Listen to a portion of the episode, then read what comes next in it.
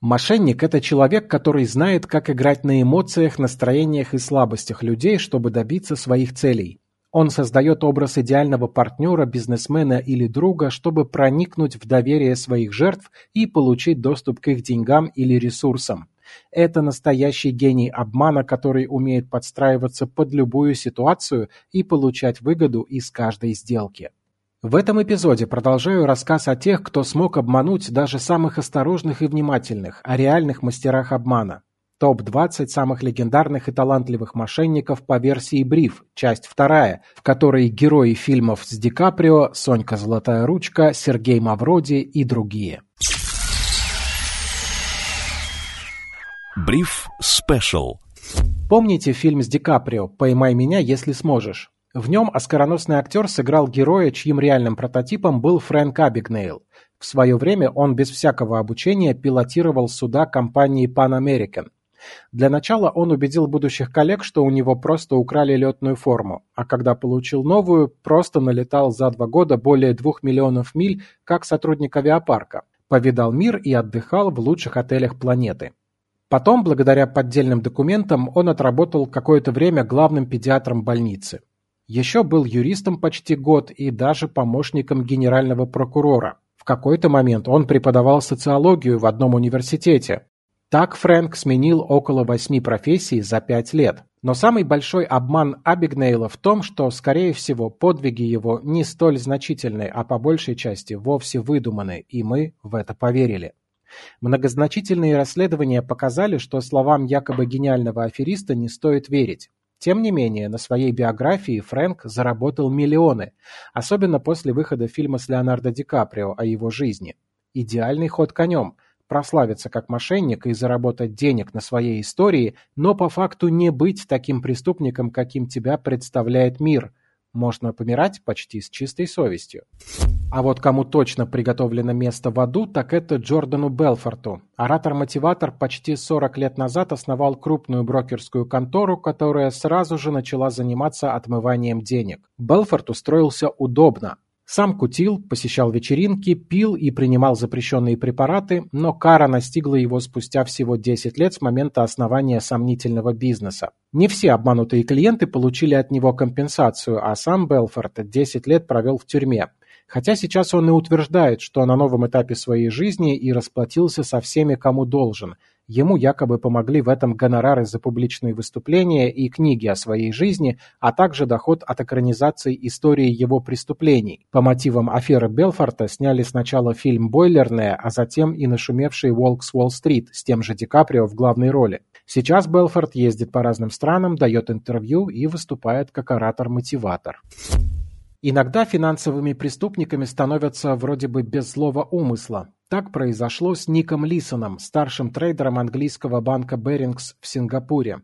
30 лет назад он попытался провернуть очень рискованные операции с фьючерсами на японской бирже Nikkei, причем у него не было права совершать такие сделки.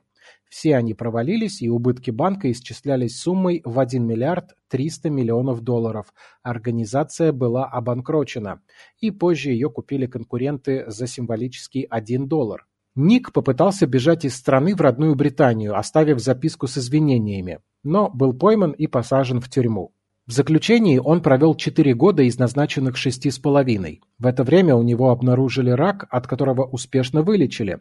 После освобождения Лисон написал несколько книг и даже был директором одного ирландского футбольного клуба, а потом по его истории сняли фильм «Аферист» с Юэном Макгрегором.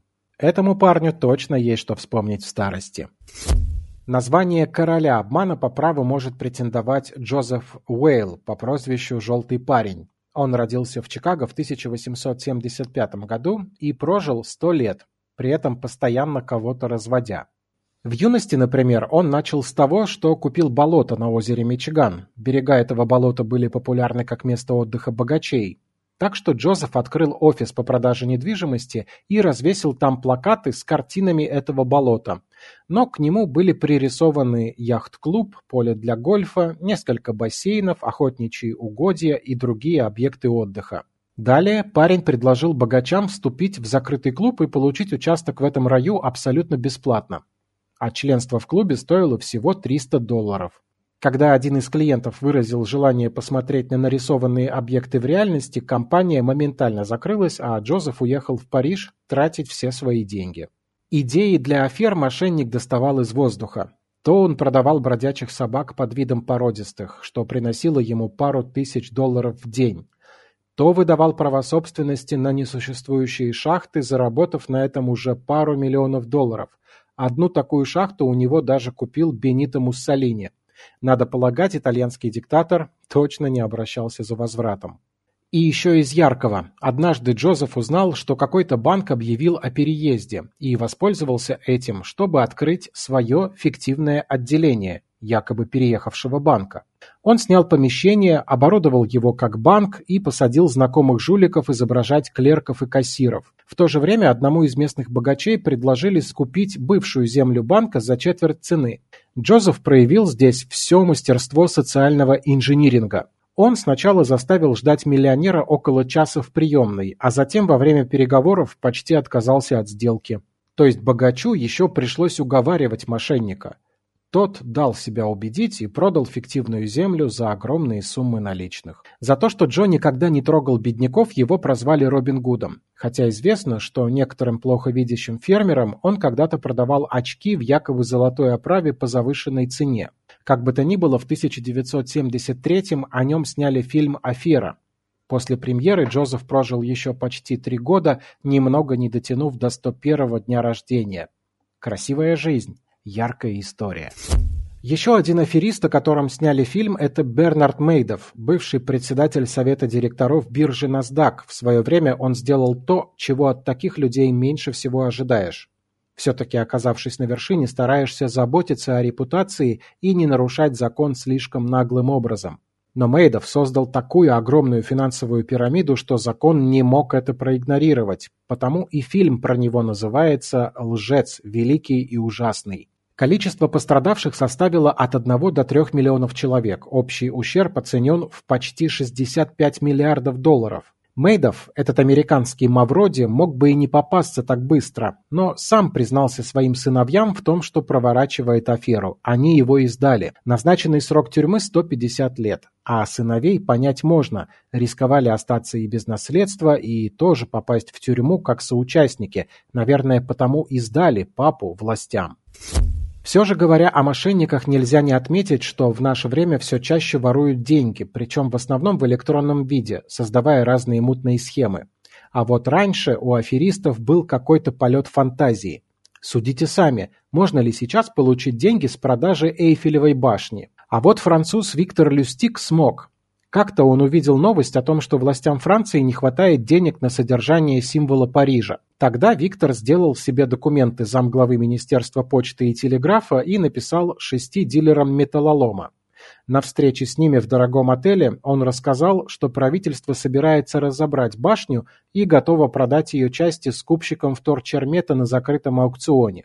Его тут же и провели, определив победителя. Вот только победитель остался с носом, а Виктор с чемоданом денег уехал в Вену. Обманутый не стал обращаться в полицию, потому что боялся за репутацию. Ну какой дурак купит Эйфелеву башню? Поэтому мошенника просто никто не искал. Вернувшись в Париж, Виктор попытался провернуть аферу снова и опять удачно, но на этот раз покупатель не стал молчать и заявил на мошенника в полицию.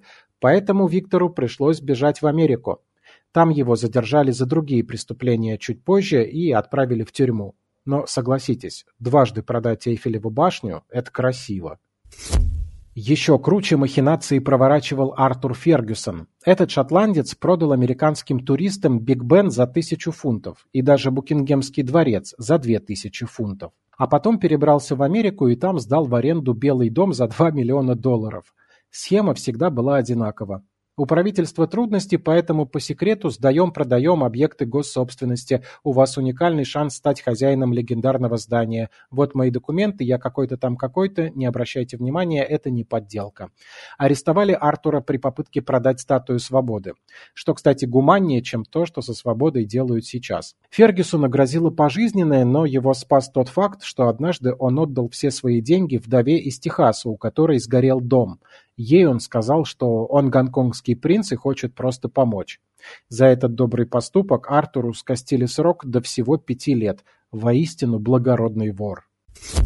В истории уже не отличить правду от вымысла, когда речь идет о Соньке Золотой Ручке. Известно лишь, что это была начитанная и образованная женщина, которая тщательно скрывала всю информацию о себе. Она говорила на нескольких иностранных языках и отлично вживалась в разные роли.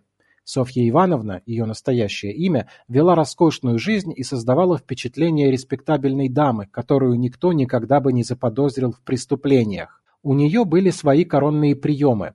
Так, под специально нарощенные ногти она прятала драгоценные камни, а на туфли со специальными каблуками можно было прилепить украденные украшения.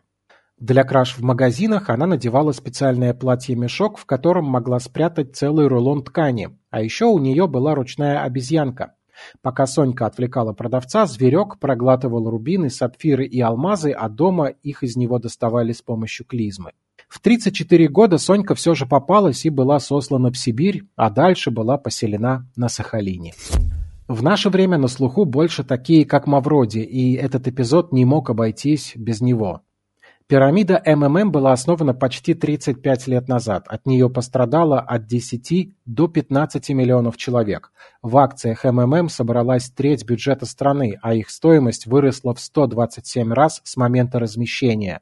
Схема держалась полгода, после чего случился обвал. Мавроди обвиняет во всем власти. Они якобы уничтожили нормальную систему, которая позволяла всем богатеть. А вот власти справедливо переживали за то, что простые люди отдают последние деньги аферисту. Отсидел Мавроди все четыре с половиной года, а потом пытался запустить какие-то похожие пирамиды, но молва шла впереди мошенника. В итоге умер он где-то на улице в ожидании рейсового автобуса. Удивительно, что своей смертью.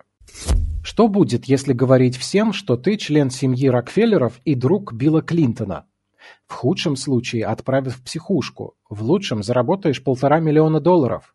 Второй сценарий оказался реальностью для Кристофера Раконкурта, который в 1991 году подделал пару документов о владении собственностью, а затем ограбил ювелирный магазин и начал пользоваться дорогими украшениями и деньгами, чтобы создавать себе новый имидж. То он представлялся племянником голливудского магната, то членом всемирно известного клана Рокфеллеров, то сыном Софи Лорен, то братом арабского миллиардера Доди Альфаеда, бойфренда принцессы Дианы. Вера окружающих в его слова помогла Раконкурту обзавестись такими друзьями, как Микки Рурк и Жан-Клод Ван Дам, тогда хитовейшие голливудские актеры. Им он обещал деньги на новые фильмы, а сам прикрывался дружбой с ними, чтобы нарастить свой социальный капитал. Когда он приходил на встречи с инвесторами и показывал свои фотографии с голливудскими звездами, ему, конечно, охотно давали деньги на новые проекты. Сказка длилась лет 10. Потом Кристофера арестовали. В общей сложности он отсидел 4 года за старые преступления и те, в которых признался во время отсидки. Потом он вышел, но спустя годы снова не раз попадался на мошенничествах и снова был арестован. С 2014 года о нем ничего особо не слышно. Сейчас ему всего лишь 56 лет. Возможно, он по-прежнему представляется чужим именем и кладет в карман миллионы от доверчивых олигархов. Если вы олигарх, присмотритесь к своему окружению. Слушайте бриф на Яндекс Музыке и других стриминговых площадках. Сергей Чернов специально для InvestFuture.